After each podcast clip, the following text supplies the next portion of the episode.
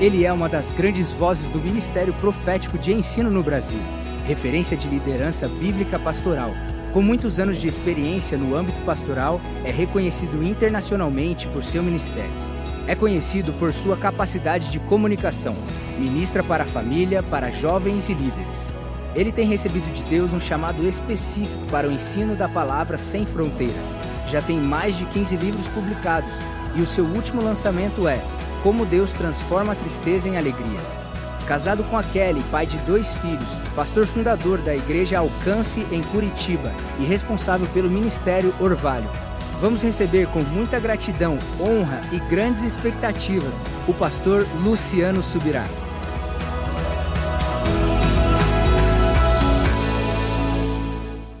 Gente, bom dia, paz de Cristo. Você está feliz com Jesus? E Ele está feliz com você? Glória a Deus. Uma alegria estar aqui e poder repartir do pão sagrado, da palavra de Deus com vocês. É, como o pastor Carlito disse, além do ministério pastoral, Deus tem nos chamado para servir o corpo de Cristo por meio de um ministério de ensino da palavra, das escrituras. E a gente vai disponibilizar hoje vários livros por um preço bem acessível. Eu particularmente não gosto de ficar falando de preço quando anunciamos, mas eu quero te encorajar. Né? Esse livro do Falar em Línguas está por apenas 15 reais, parcelado em 10 de 1,50 sem juros.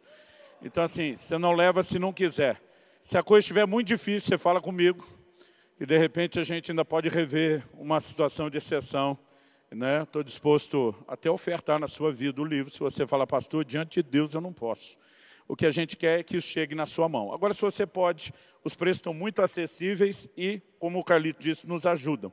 Eu queria recomendar, não quero gastar muito tempo falando, mas tem um livro ali de um autor que pode ser que você não conheça, mas me abençoa demais, a ponto desse aqui a gente ter publicado pelo nosso ministério, que é o Drummond Lacerda. Nesse ano, ele partiu para a glória, vítima de complicação do Covid.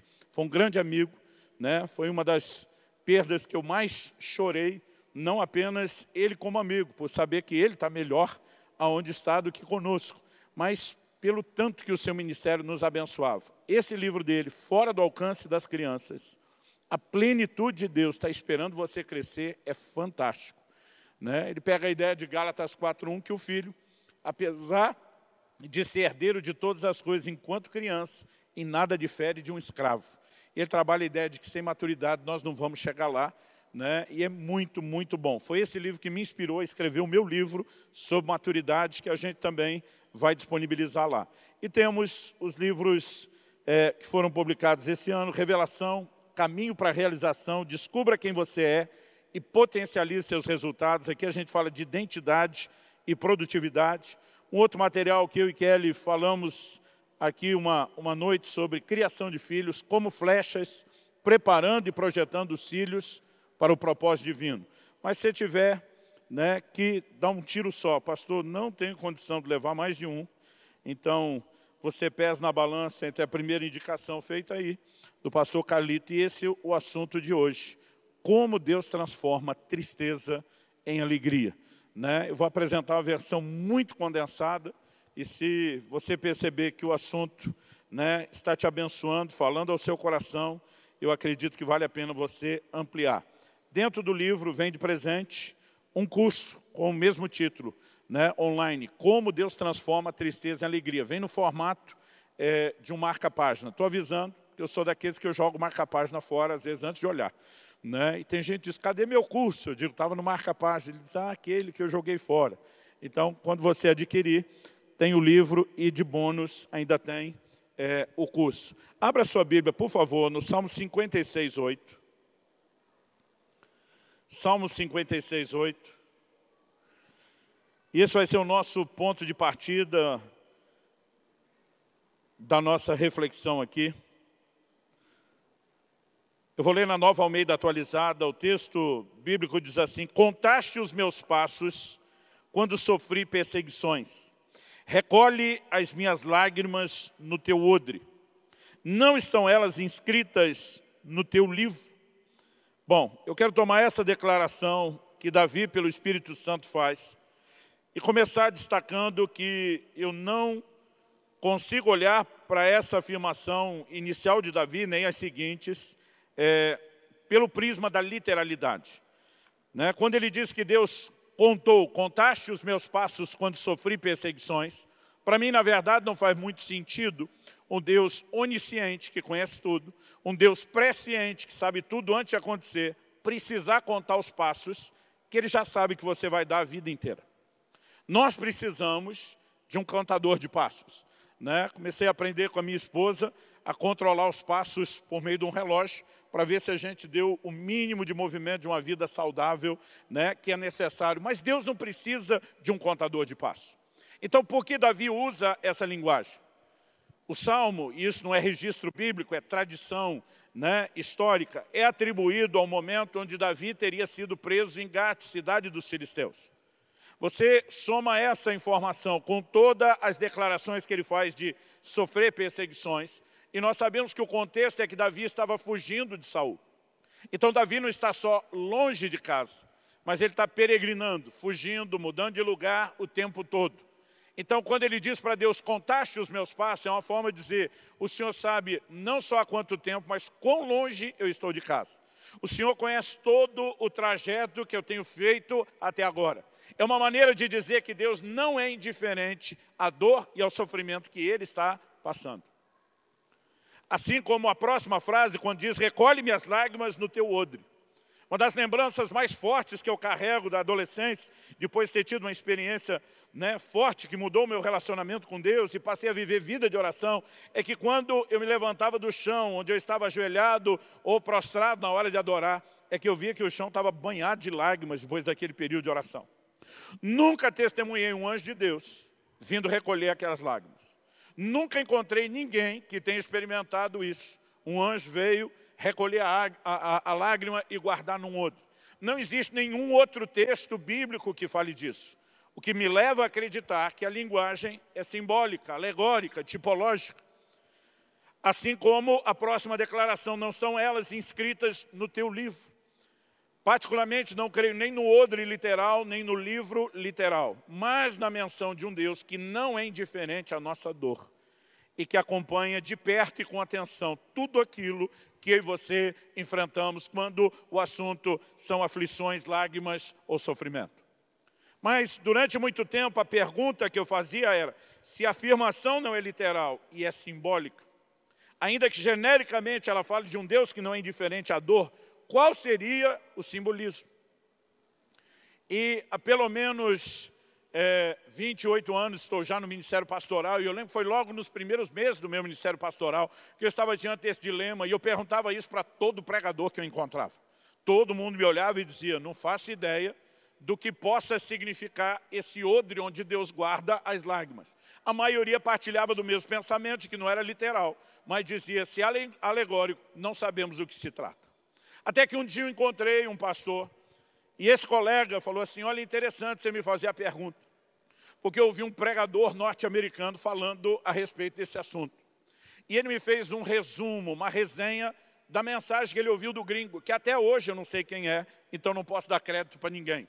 Mas, de tudo o que em pelo menos 28 anos estudando, eu vi ou ouvi até hoje, é a única explicação para mim que fez sentido não apenas em relação à lógica, mas em relação à cosmovisão bíblica.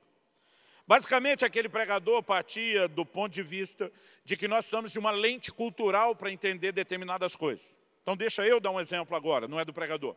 Se eu falar a palavra feijoada, preciso explicar alguma coisa? Não. Todo brasileiro sabe o que é feijoada. Teve a época que isso era prato típico dos cariocas, mas já virou patrimônio nacional faz tempo.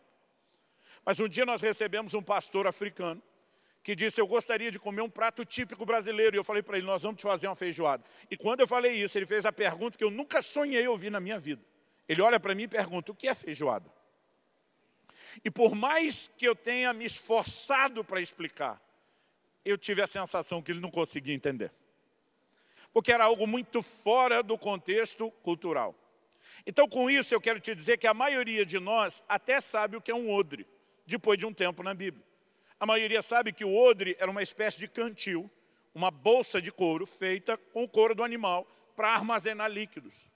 O que a maioria de nós não para para pensar é que a maior parte do tempo na Bíblia, o odre está relacionado com o vinho.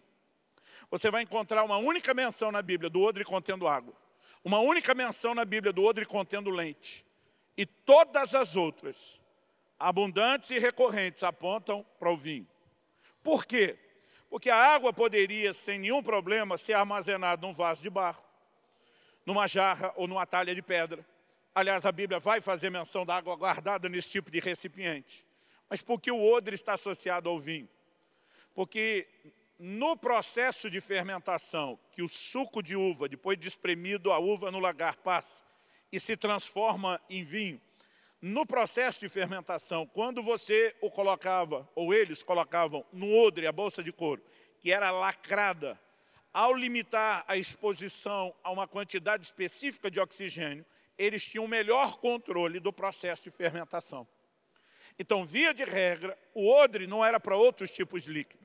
Via de regra, o odre estava relacionado com o suco da uva, que fermentaria, se transformaria em vinho. Então, quando se falava odre, todo mundo, não só os hebreus, dos povos antigos, sabia exatamente qual era o contexto. Então, aquele pregador, agora vou entrar com a resenha da mensagem dele, sugeria que assim como o suco da uva é o fruto do esmagar das uvas do lagar, que entra no odre, que é um ambiente de transformação, e dali ele se transforma e o que sai é vinho ele apresentava a seguinte ideia, as lágrimas são fruto do esmagar das aflições da nossa vida, como o suco de uva é o fruto do esmagar das uvas no lagar. Mas assim como o que sai depois da transformação, que o odre é um ambiente de transformação, é o vinho, e na Bíblia, o Salmo 104, 15 aponta para o vinho que alegra o coração do homem. Na simbologia bíblica, o vinho tipifica alegria. Inclusive, nisso ele é um dos símbolos do Espírito Santo, ou da obra do Espírito Santo. Aquele pregador sugeria que Deus toma nossas lágrimas, o fruto do esmagar das aflições, para um ambiente onde Ele transforma elas em nada mais, nada menos do que alegria. Se era exatamente isso que Davi tentava dizer, eu não posso te garantir com certeza. Aliás, aprendi um ditado na adolescência que diz, o que a Bíblia não diz com clareza, não podemos afirmar com certeza. Mas vou repetir o que disse antes. De tudo o que eu estudei em quase três décadas, é a explicação que mais me faz sentido. E, no mínimo, nós podemos dizer que se Davi queria falar isso ou não, a Bíblia, de forma explícita e recorrente, afirma que Deus transforma tristeza em alegria. Em João 16, 20, palavras do próprio Senhor Jesus, nós lemos, vocês ficarão tristes, mas a tristeza de vocês se transformará em alegria. Em Jeremias, no capítulo 31, no verso 13, quando era adolescente, a gente cantava muito uma música que era, na verdade, uma declaração desse verso. Diz, então a virgem se alegrará na dança, juntamente com os jovens e os velhos. Transformarei o seu pranto em júbilo e os consolarei. E lhes darei alegria em vez de tristeza. Transformarei o pranto em júbilo, darei consolo e alegria em vez de tristeza que é um poder consolador por trás do Evangelho, ninguém pode negar. Quando o Senhor Jesus dá início ao seu ministério, ele se levanta em Nazaré, a cidade onde fora criado, para ler o, o, o, o rolo do profeta Isaías, o livro do profeta Isaías. Lucas capítulo 4 registra que os versículos que nosso Senhor seleciona são a porção de Isaías 61, de 1 a 3. Que basicamente, vou resumir, diz, o Espírito do Senhor Deus está sobre mim, porque o Senhor me ungiu para pregar boas novas aos pobres, enviou-me a curar os quebrantados de coração. Deixa eu fazer uma pausa, uma pausa aqui. Antes de Jesus curar qualquer enfermo físico, ou seja, alguém quebrado lá de fora, ele prometeu curar quem estava quebrado lá de dentro. Na sequência ele diz que ele veio consolar todos os que choram, não alguns, não vários, não a maioria, mas todos, porque o Evangelho tem provisão de consolo para toda e qualquer pessoa, sem exceção. E é depois de afirmar que ele veio consolar todos os que choram, que ele diz, e a pôr sobre os que choram em Sião, uma coroa em vez de cinzas, óleo de alegria em vez de pranto, pranto manto de louvor em vez de espírito angustiado. E depois de ler essas palavras, Nosso Senhor diz, hoje se cumpre esta escritura. É depois dessa declaração que Nosso Senhor vem a público, e no Sermão do Monte ele diz em Mateus 5,4, bem-aventurados são os que choram, porque serão consolados. Se você ler só a perspectiva de Mateus, você pode chegar a equivocada conclusão de que consolo significa só parar de chorar. Mas quando você lê o registro de Lucas, em Lucas 6, 21, e quando você tem diferença, é uma perspectiva complementar e não divergente na Bíblia. A perspectiva de Lucas é a seguinte, bem-aventurados são vocês que agora choram, porque vocês hão de rir. Na perspectiva de Lucas, o consolo não é só parar de chorar, é a substituição do choro pelo riso, é a troca da tristeza pela alegria. Quem está entendendo, diga amém. É possível esperar alegria depois da tristeza. O Salmo 126, 5 e 6 diz, os que com lágrimas semeiam, com júbilo ceifarão. Quem sai andando e chorando enquanto semeia, voltará com alegria, colhendo o seu seixo. É possível esperar alegria depois da tristeza. Por quê? Porque Deus transforma tristeza em alegria. Mas o tema da minha mensagem hoje é como Deus transforma tristeza em alegria. Porque na verdade não adianta apenas eu e você sabemos que Deus faz. É importante que a gente entenda o processo. E o cerne da minha mensagem hoje diz respeito a entender o processo. Mas para que a gente apresente essa visão de uma maneira mais clara, didática, me permita resumir o que eu quero falar nos próximos minutos. Eu vou construir o nosso raciocínio em cima de três fundamentos bem distintos. No primeiro, eu quero fazer uma distinção dos tipos de tristeza. E eu te garanto, eles não são todos iguais. Em 2 Coríntios 7, 10, o apóstolo Paulo diz que a tristeza segundo o mundo produz morte, mas a tristeza segundo Deus produz arrependimento para a vida. Ou seja, a origem a maneira como opera e o resultado de cada uma são completamente diferentes. Não dá para dizer que tristeza é tudo a mesma coisa ou que são todas iguais, há tipos distintos. Assim como em primeiro lugar eu vou distinguir os tipos de tristeza, em terceiro lugar nós vamos distinguir os tipos de alegria, que também não são os mesmos. E essa distinção é importante para que eu termine sinalizando qual é a verdadeira fonte da alegria. Mas entre a primeira e a terceira verdade, que são distinções do tipo de alegria, de tristeza primeiro de alegria depois. No meio aqui, eu quero rechear falando um pouco a respeito do processo, de como Deus faz isso. Então me acompanhe, por gentileza. Bom, é, em julho do ano passado, Deus me fez parar para refletir a respeito dos tipos de tristeza de uma forma como eu nunca tinha feito antes. Eu acordo uma certa manhã, eram ainda os primeiros meses da pandemia, a gente estava na iminência de vir fazer uma viagem de vários dias aqui para São Paulo. Né? A maioria dos eventos estava no formato online ou no máximo híbrido. E eu tinha várias gravações de eventos meus e de outros para fazer, centralizamos tudo em São Paulo. E eu lembro que viemos de carro, a família, e já alguns dias antes eu acordei com um versículo queimando dentro de mim. Mas aquilo fermentava, ardia. Segundo Reis, capítulo 20, verso 5, quando o profeta Isaías, depois de dar uma sentença, um decreto de morte por rei Ezequias, ele recebe de Deus uma mensagem, ele nem tinha ido muito longe. O Senhor diz, volte e diga a Ezequias, príncipe do meu povo, ouvi as tuas orações e vi as suas lágrimas. Essa expressão, vi as suas lágrimas, para mim, era mais do que caixa alta, negrito, parecia um letreiro de neon aquilo ardia dentro de mim, vi as tuas lágrimas, e tudo que eu conseguia pensar, Deus vê as nossas lágrimas, Ele não só ouve as orações, Ele vê as lágrimas, ou seja, Deus não é indiferente à nossa dor. Pensa numa verdade que me empolgou, que me incendiou, Deus vê as nossas lágrimas, o dia inteiro aquilo dentro de mim, Deus vê as nossas lágrimas. Mas no dia seguinte, acordei com outro versículo dentro de mim. Quando falo acordar com algo dentro de mim, não é a lembrança de algo que eu li no dia anterior ou nos dias anteriores, que alguém falou. É quando aquele versículo vem, entre aspas, do nada. E eu já entendi na dinâmica de relacionamento com Deus que sempre que isso acontece, Ele está me chamando para meditar, para refletir em algo.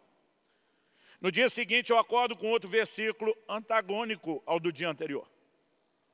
O versículo era Malaquias 2,13. Vocês cobrem o meu altar com choro, com lágrimas, com gemidos, e eu não vos ouço.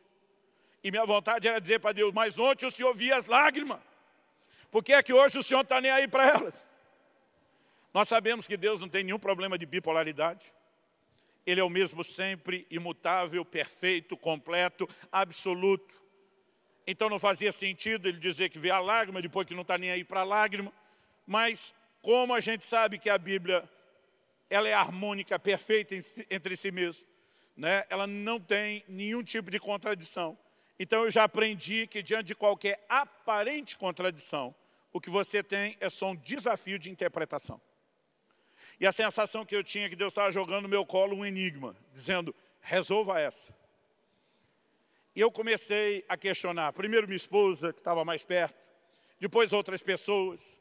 Eu lembro que nessa viagem paramos em São Paulo, na casa do meu pastor, e quando fizemos um culto com as nossas famílias, ele falou para mim, Luciano, você quer compartilhar a palavra? Eu falei, quero não, quero compartilhar uma dúvida. Pregue o Senhor, e eu vou fazer uma pergunta para os universitários, até porque a maioria dos nossos filhos ou tinha estudado ou estava estudando teologia. Então eu falei, vou aproveitar o ambiente. Né? Mas quando fiz a pergunta, e aí, Deus presta atenção ou não? Todo mundo só olhava e dizia, nunca reparamos nesse dilema. Bom, ao longo da semana eu fui encontrando vários pregadores nas gravações. E eu dizia, aí alguém pode me dar uma luz? E a maioria dizia, nunca paramos para pensar nisso, nunca observamos isso. E eu fiquei naquele dilema por pelo menos uns 10 dias. Quando nós estávamos na viagem de volta, eu lembro que era um sábado. Tínhamos feito já três quartos da viagem. Estávamos para entrar no Paraná. Eu lembro que eu olhei para minha esposa e falei para ela, você se importa de dirigir o resto da viagem? Kelly me olha com a cara de surpresa e descansou. Eu sou daqueles que não larga o osso, ou melhor, o volante. Falei para ela, cansei não, criatura, mas está baixando um download em banda larga aqui, vindo do céu, e eu preciso escrever essas coisas. Ela trocou de lugar, eu puxei o notebook, comecei a escrever que nem um doido. Como era o sábado, eu lembro que ele fez um comentário, pelo jeito, temos uma mensagem para o domingo. Eu falei, para o domingo não, filha, o mês inteiro. E eu preguei o mês de agosto do ano passado, que brincando eu apelidei de a teologia das lágrimas. Mas no primeiro domingo, enquanto pregava, me veio uma convicção. Que falar aqueles quatro domingos não seria suficiente e que eu tinha que escrever um livro inteiro a respeito do assunto. E na verdade o ponto de partida era a distinção dos tipos de lágrimas. O Espírito Santo falou comigo qual é o contexto das lágrimas que chamam a minha atenção e qual é o contexto das que eu ignoro. E aí você vai olhar o contexto das lágrimas que chamam a atenção, ele é totalmente diferente das que Deus ignora. Quando Deus diz, vocês cobrem meu altar com choro, com gemidos, com lágrimas, e eu não vos ouço. Versículo seguinte, o 14 de Malaquias 2, começa com a pergunta. O Senhor diz, e vocês perguntam por quê? E lógico que eles estão perguntando porque o Deus que disse, invoca-me que te responderei, agora está dizendo, não adianta orar que eu não estou nem aí para a oração ou para o seu choro. E Deus responde, porque o Senhor foi testemunha da aliança entre ti e a mulher da tua mocidade com a qual tu foste desleal. Deus está dizendo, vocês adulteraram, foram infiéis, quebraram aliança com o cônjuge comigo. E o que Deus está dizendo é que onde existe pecado sem arrependimento, esse tipo de choro que chora a consequência, mas não a essência do erro, não produz nenhum resultado, nenhuma intervenção de Deus.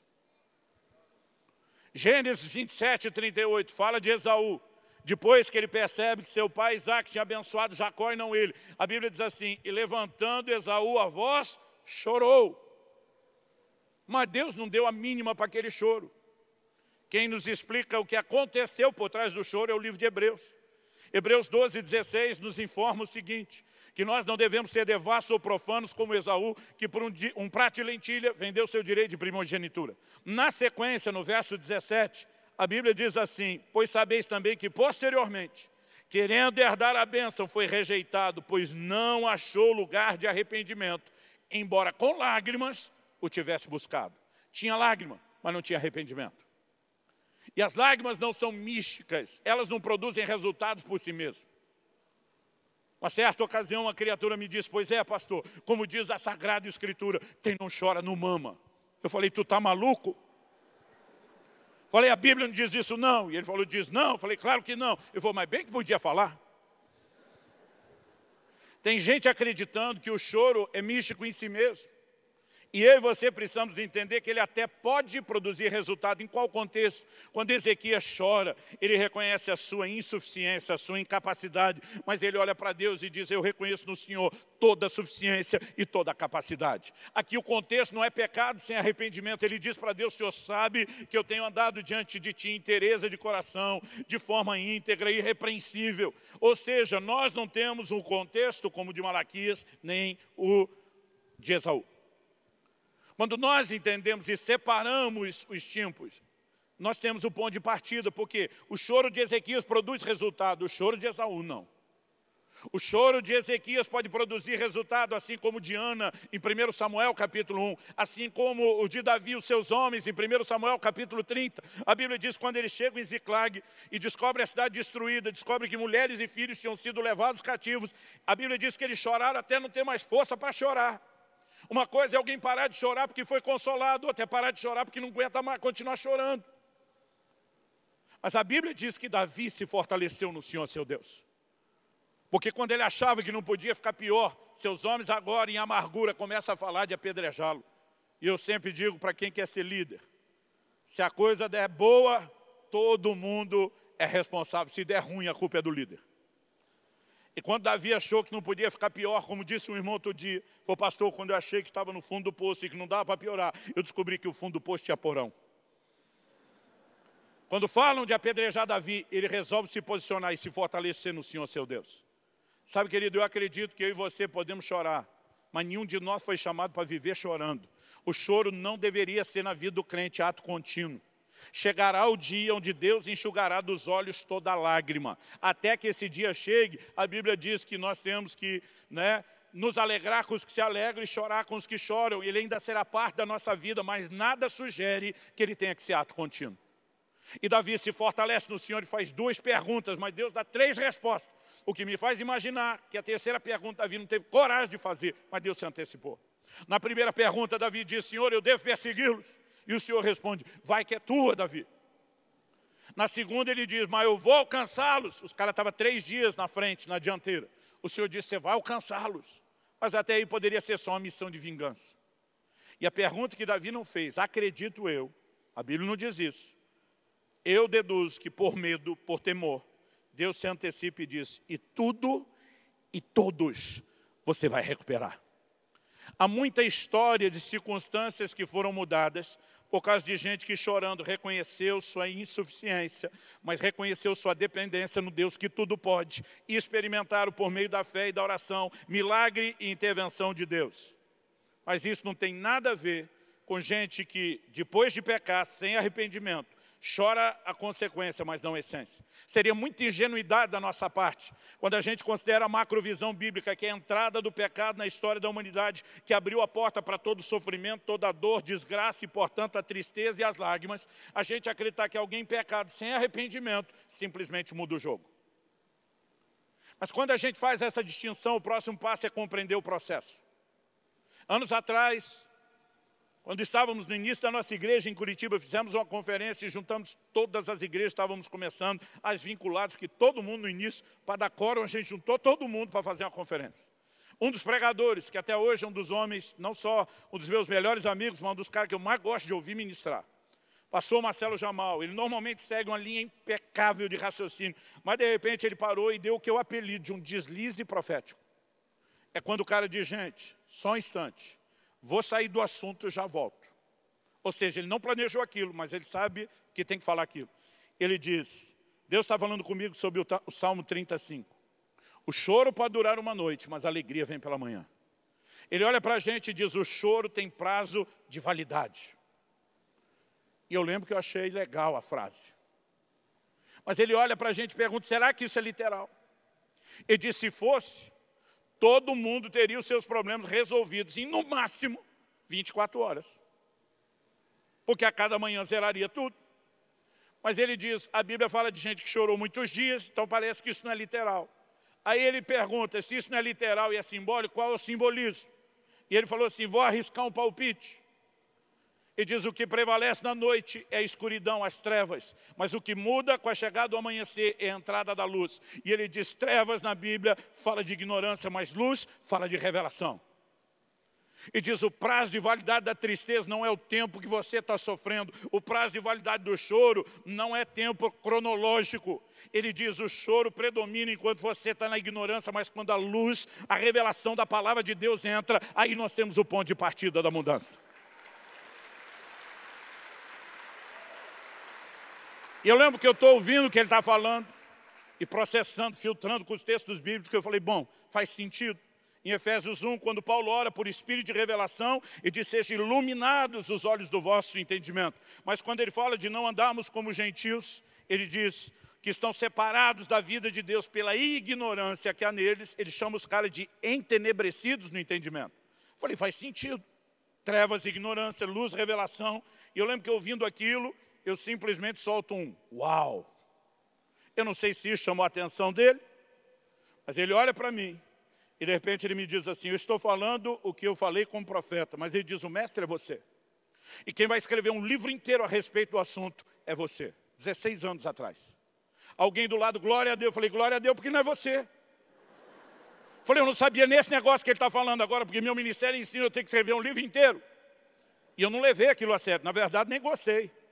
Falei, pô, o cara jogou a bomba para mim, o serviço pesado para mim, tipo, vai pesquisar. Mas no ano passado, quando eu terminei de escrever o livro, o Espírito Santo me fez ver isso como fosse um filme. Eu vi ele apontando o dedo, falando aquilo. E na hora eu lembrei do que tinha sido dito. Eu falei, não é que eu escrevi o livro? E nessa hora o Espírito Santo falou assim, eu quero que você espalhe luz nas trevas de muitas pessoas. É o entendimento do processo que muda tudo. Então vamos entender algo. Quando eu e você choramos com uma linguagem de fé, de confiança, de dependência de Deus, é lógico que Deus pode mudar as circunstâncias. E quando Deus muda uma circunstância que entristece por uma, uma circunstância que alegra, automaticamente o nosso humor e o sentimento mudam junto. Quando Jesus diz, eu citei no início, João 16, 20, vocês ficarão tristes, ele diz primeiro, o mundo se alegrará, mas vocês ficarão tristes.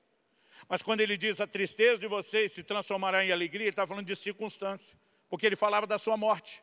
Ele está dizendo, quando eu morrer vai ter gente fazendo festa e vocês tristes. Mas Jesus diz, a tristeza de vocês tem prazo de validade, porque em três dias eu ressuscito e vocês não terão mais motivo para ficar triste. Era mudança de circunstância. Muitas vezes é assim que Deus vai fazer. O Salmo 126, 1 e 2 diz, quando o Senhor restaurou a sorte de Sião, ficamos como quem sonha. Então nossa boca se encheu de riso e a nossa língua de júbilo. Por quê? Porque mudou as circunstâncias. Ezequias chora quando tem a notícia que vai morrer, mas quando foi curado, ele se alegrou, porque as circunstâncias mudaram. Então que Deus muda tristeza e alegria, mudando circunstâncias, nós não temos dúvida. A pergunta a ser feita é, essa é a única maneira que Deus age? Eu quero te garantir que não. Não quero roubar a sua fé e nem tampouco desanimar quem está orando por mudança de circunstâncias, porque Deus continua agindo dessa forma também. Mas eu quero te dizer, de jeito nenhum, nós podemos olhar para a Bíblia com honestidade e limitar o Deus que transforma a tristeza em alegria somente a uma única forma de agir ou processo que seja mudança circunstancial. Porque a Bíblia nos apresenta uma outra perspectiva. Eu costumo dizer que às vezes Deus vai mudar a circunstância do lado de fora. Às vezes Deus vai mudar você do lado de dentro, mesmo sem mexer na circunstância. Há uma alegria na vida do crente que não é circunstancial. Eu esperar pelo menos um amém, um glória a Deus de alguém. Vou te dar uma chance, guarda aí, fica pronto. Há uma alegria na vida do crente que não é circunstancial. O que é que o apóstolo Paulo disse lá em Filipenses 4? Alegrai-vos sempre no Senhor. Outra vez digo, alegrai-vos, é um imperativo, é uma ordem. E ele não está dizendo, olha, eu espero que você tenha um bom dia, um bom ano, coisas favoráveis que botem um sorriso no seu rosto. Ele diz, é uma ordem, é um imperativo, se alegre. No que, Paulo? No Senhor, porque faça sol, faça chuva, seja dia, seja noite, não importa o que aconteça, você tem Deus com você, ao seu lado, dentro de você, provendo a você um futuro e uma esperança. Isso basta!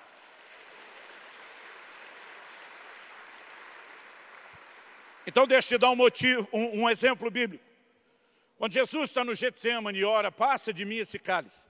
Talvez essa seja uma das perguntas bíblicas que mais me fizeram na Bíblia. Pastor, o que, que significa passa de mim o cálice? Eu digo para as pessoas, olha, cálice na Bíblia fala de sofrimento. No próprio ensino de Jesus.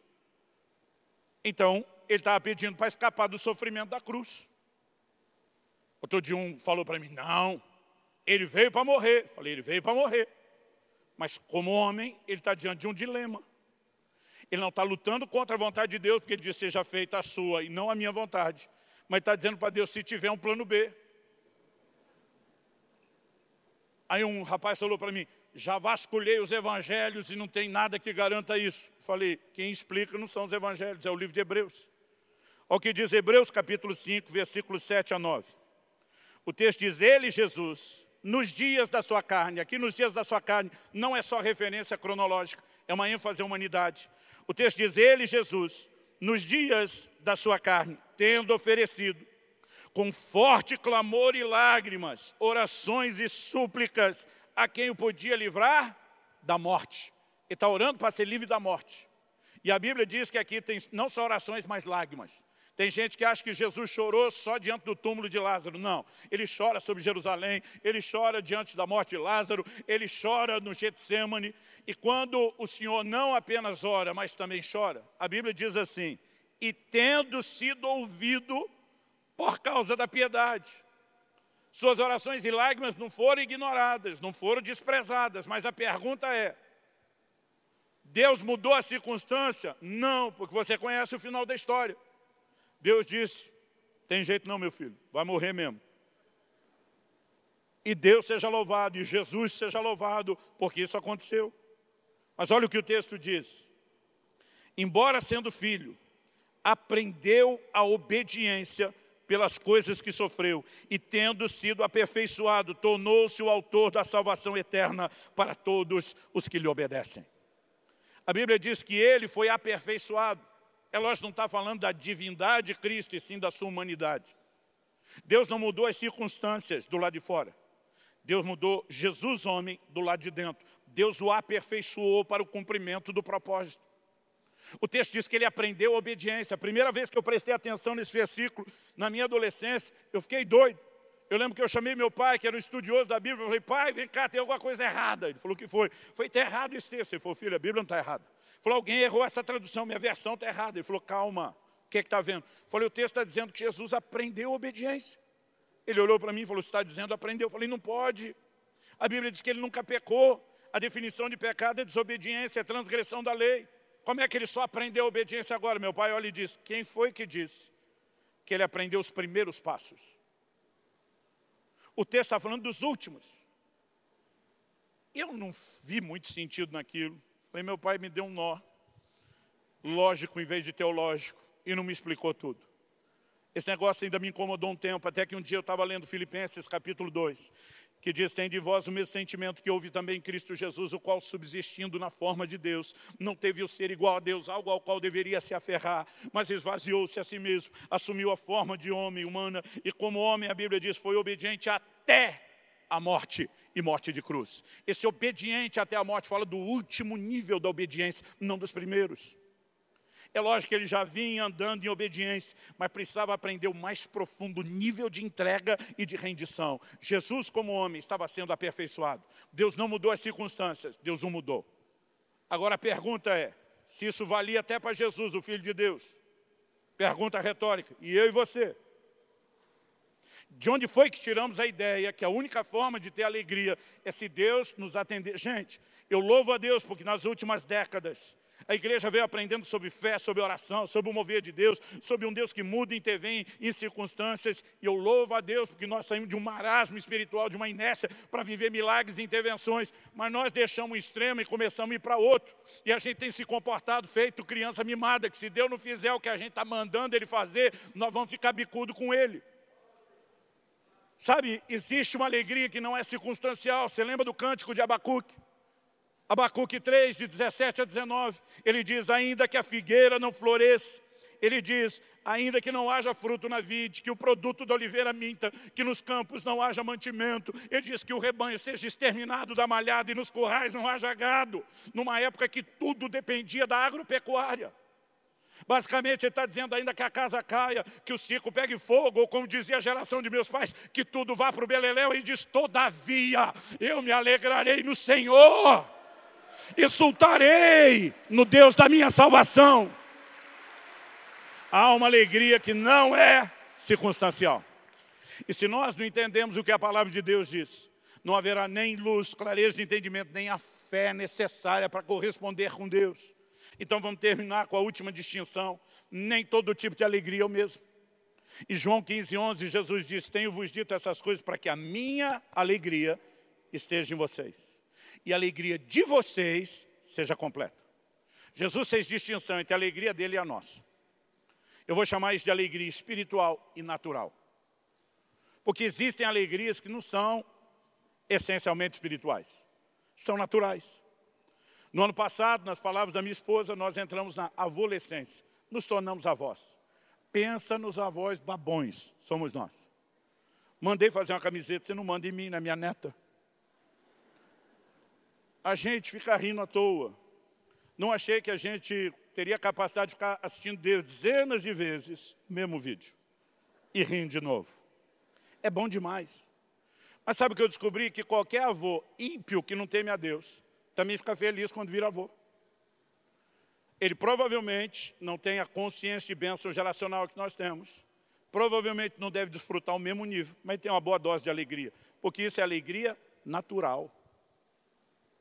Quando Adão estava no Éden, em perfeita comunhão com Deus antes do pecado, portanto plenamente suprido espiritualmente, Deus diz, cara, eu vou te dar outras alegrias. Apesar dele estar preenchido espiritualmente. Deus olhou para ele e falou, quero preencher suas emoções também, não só o seu espírito. A Bíblia diz que viu que o homem estava só, só ali não é apenas sozinho, mas solitário. E diz, vou te abençoar com uma esposa. Deus está dizendo que quero que você tenha alegrias emocionais, não só espirituais. Mas Deus diz também, vou te dar alegrias e deleites físicos. A Bíblia diz que Deus disse ao homem que ele podia comer de todas as árvores do jardim. Não sei na sua Bíblia, mas na minha palavra, todas, ela está em caixa alta e negrito.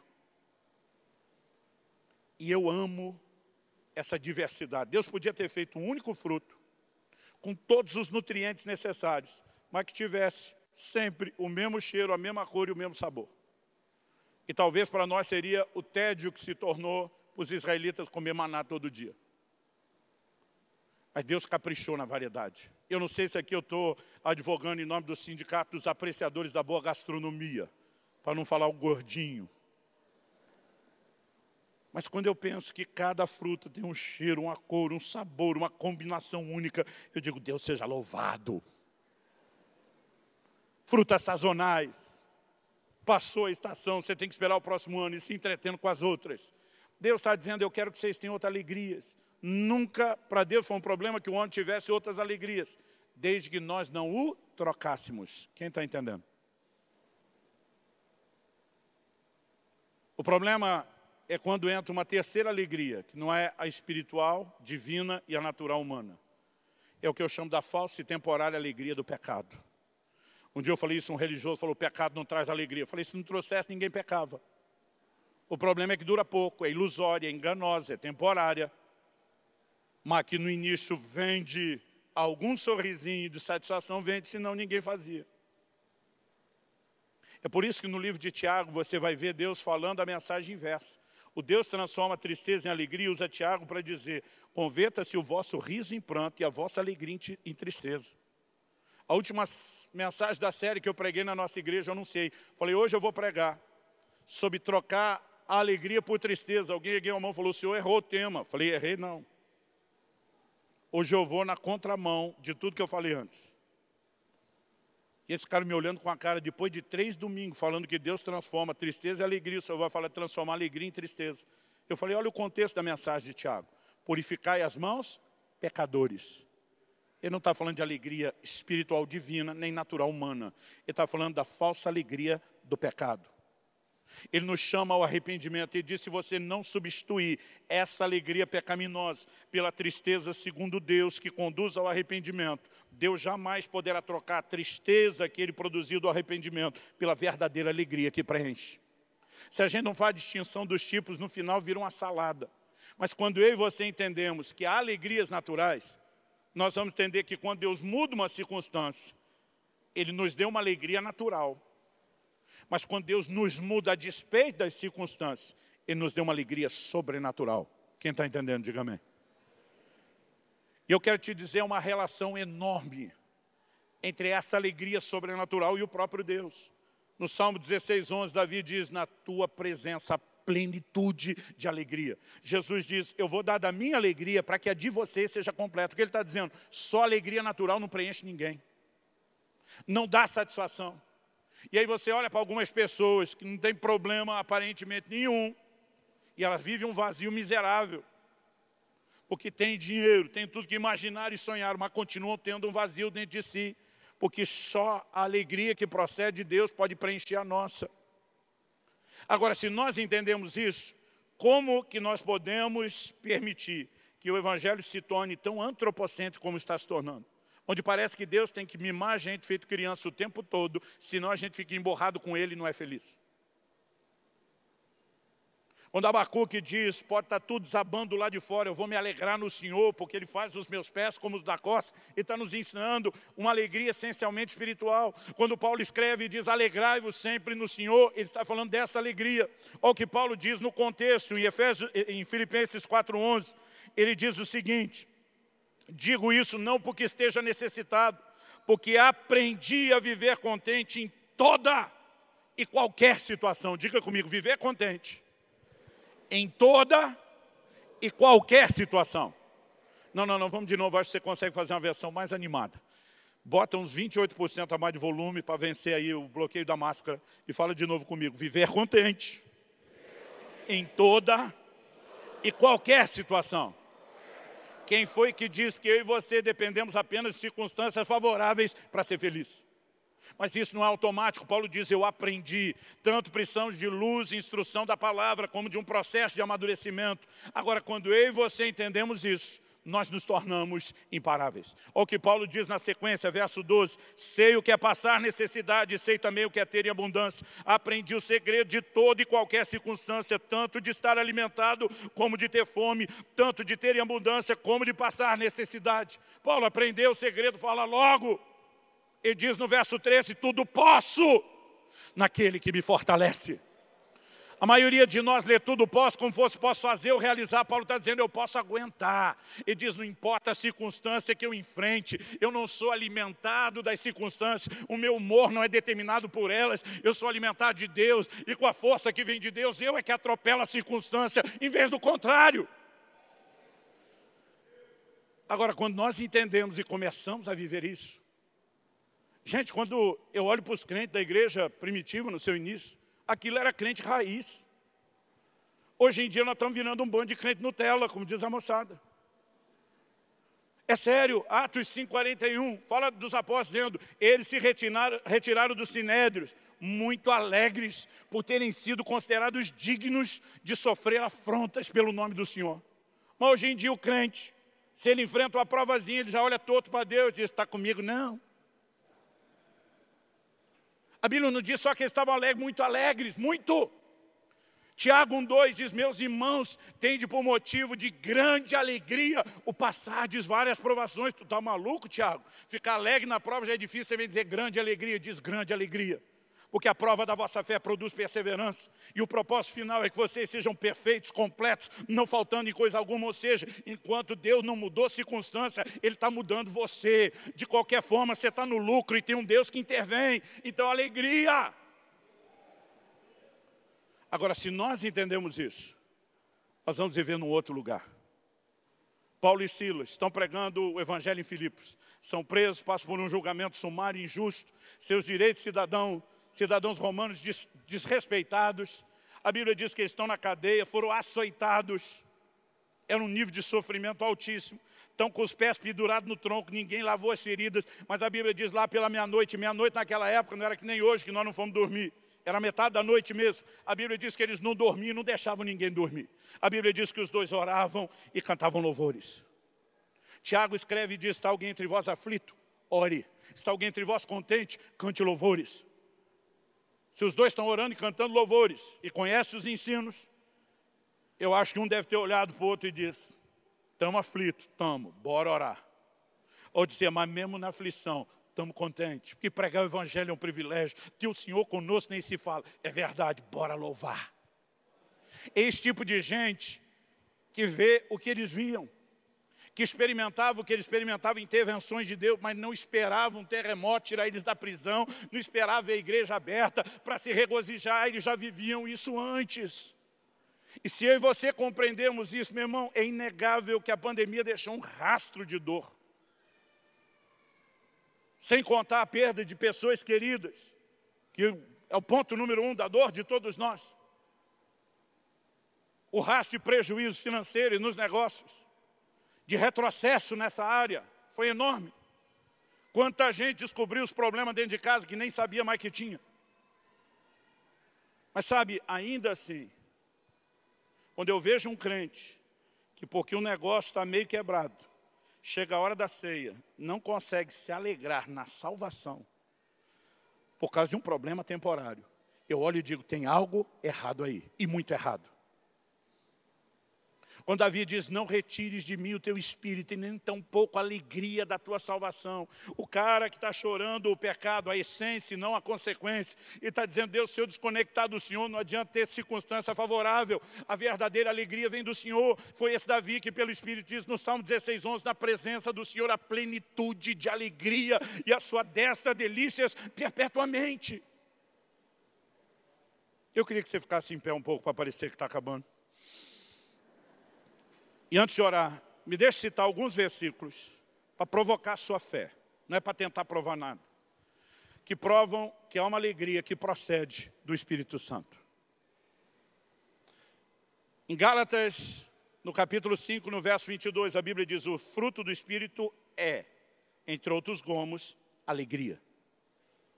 Atos 3, 52 diz, os discípulos, porém, estavam cheios do Espírito Santo e de alegria.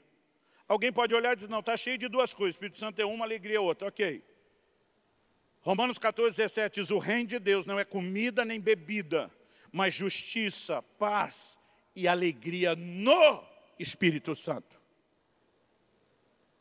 Paulo escreve em 1 Tessalonicenses, no capítulo 1, no verso 6, e diz, vocês tornaram imitadores nossos e do Senhor, recebendo a palavra com alegria que vem do Espírito Santo, apesar dos muitos sofrimentos. Ele está dizendo, a alegria de vocês não veio das circunstâncias, porque o pau está quebrando lá de fora. É treta atrás de perrengue, atrás de problema. Mas ele diz, apesar dos sofrimentos, há uma alegria que vem do Espírito Santo. O meu versículo predileto desses, dessa lista, Hebreus 1,9. Por isso Deus, o teu Deus, te ungiu com óleo de alegria, como nenhum dos teus companheiros. Óleo de alegria tem uma unção de alegria. Foi isso que Jesus falou quando leu Isaías 61. Eu vim dar óleo de alegria em vez de pranto. Existe óleo de alegria, uma unção de alegria. Há 30 anos atrás, eu passei por uma circunstância que me aborreceu muito. Acredito que hoje, com a maturidade de 30 anos depois, não teria me aborrecido da mesma forma. Mas considerando que estava ali saindo da adolescência, entrando na juventude, onde tudo é mais dramático. Eu estava assim, devastado emocionalmente. E eu fui para um tempo que eu não chamei nem de oração. Eu chamo hoje de choração. É só quando você vai resmungar com Deus. Meio que insinuando que Ele não está sendo Deus direito do jeito que deveria.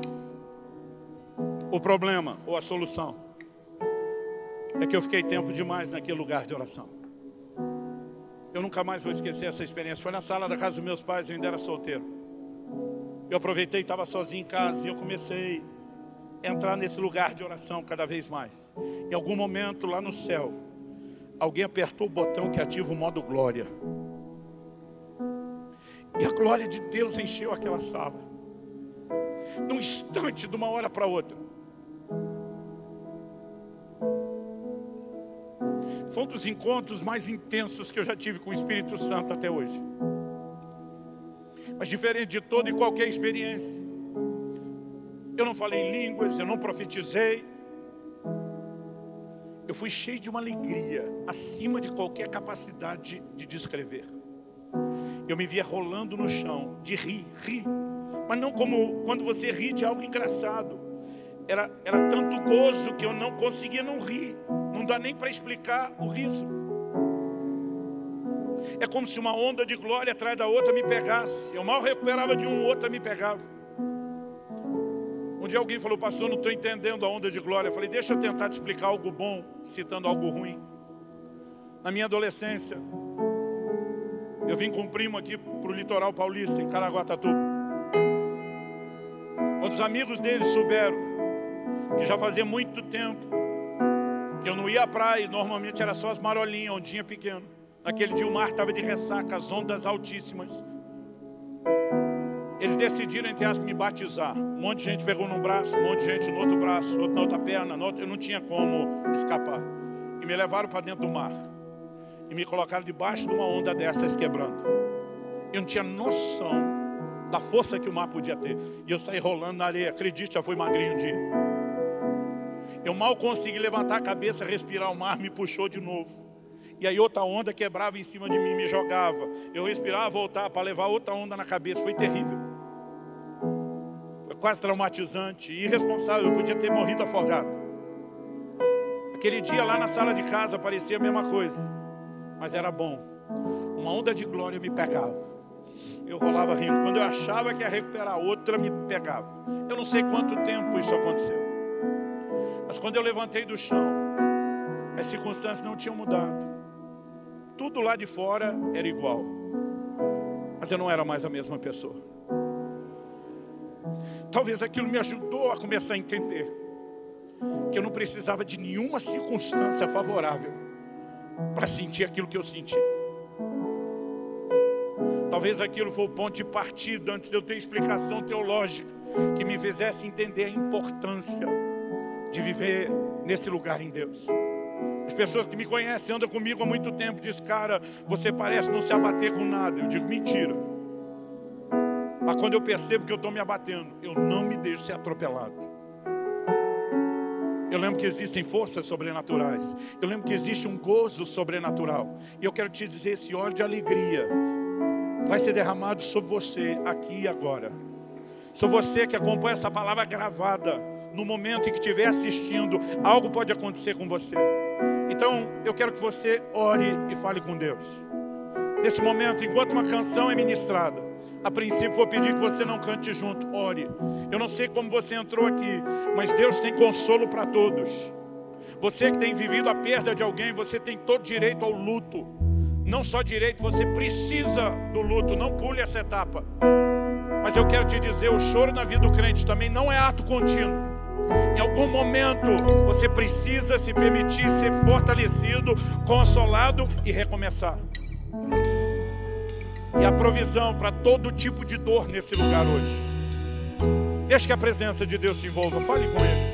Glória a Deus, que bom que você recebeu esta palavra da fé, essa mensagem. O Espírito Santo agiu e certamente Agora é hora de você poder dar uma resposta para Deus. À luz do que você recebeu nesta mensagem de fé, pregada com tanto amor, uma mensagem bíblica de Deus para o seu coração, é hora de você dar uma resposta para o Senhor. E eu quero convidar você a dar uma resposta e quero fazer três convites para você. Aí na sua tela agora aparece um QR Code e um número de WhatsApp para que você que tomou uma decisão possa então entrar em contato conosco agora. O primeiro convite é se você ouviu esta mensagem e quer tomar uma decisão de arrependimento e de receber Jesus no seu coração como Salvador e Senhor da sua vida agora. A outra decisão que você pode estar tomando agora e celebramos com você é se você quer retornar para a igreja, voltar para a fé. Talvez você se desviou dos caminhos do Senhor e da igreja, mas hoje é o tempo de voltar, é tempo de arrependimento, de mudança de vida, de voltar para a família da fé. Então, bem-vindo você que está tomando a decisão de retorno agora. Não importa quanto tempo você esteve afastado, não importa se você se afastou dessa ou de outra igreja cristã ou evangélica, bem-vindo de volta à família da fé. E o terceiro convite que eu quero fazer para você é se você quer ser batizado.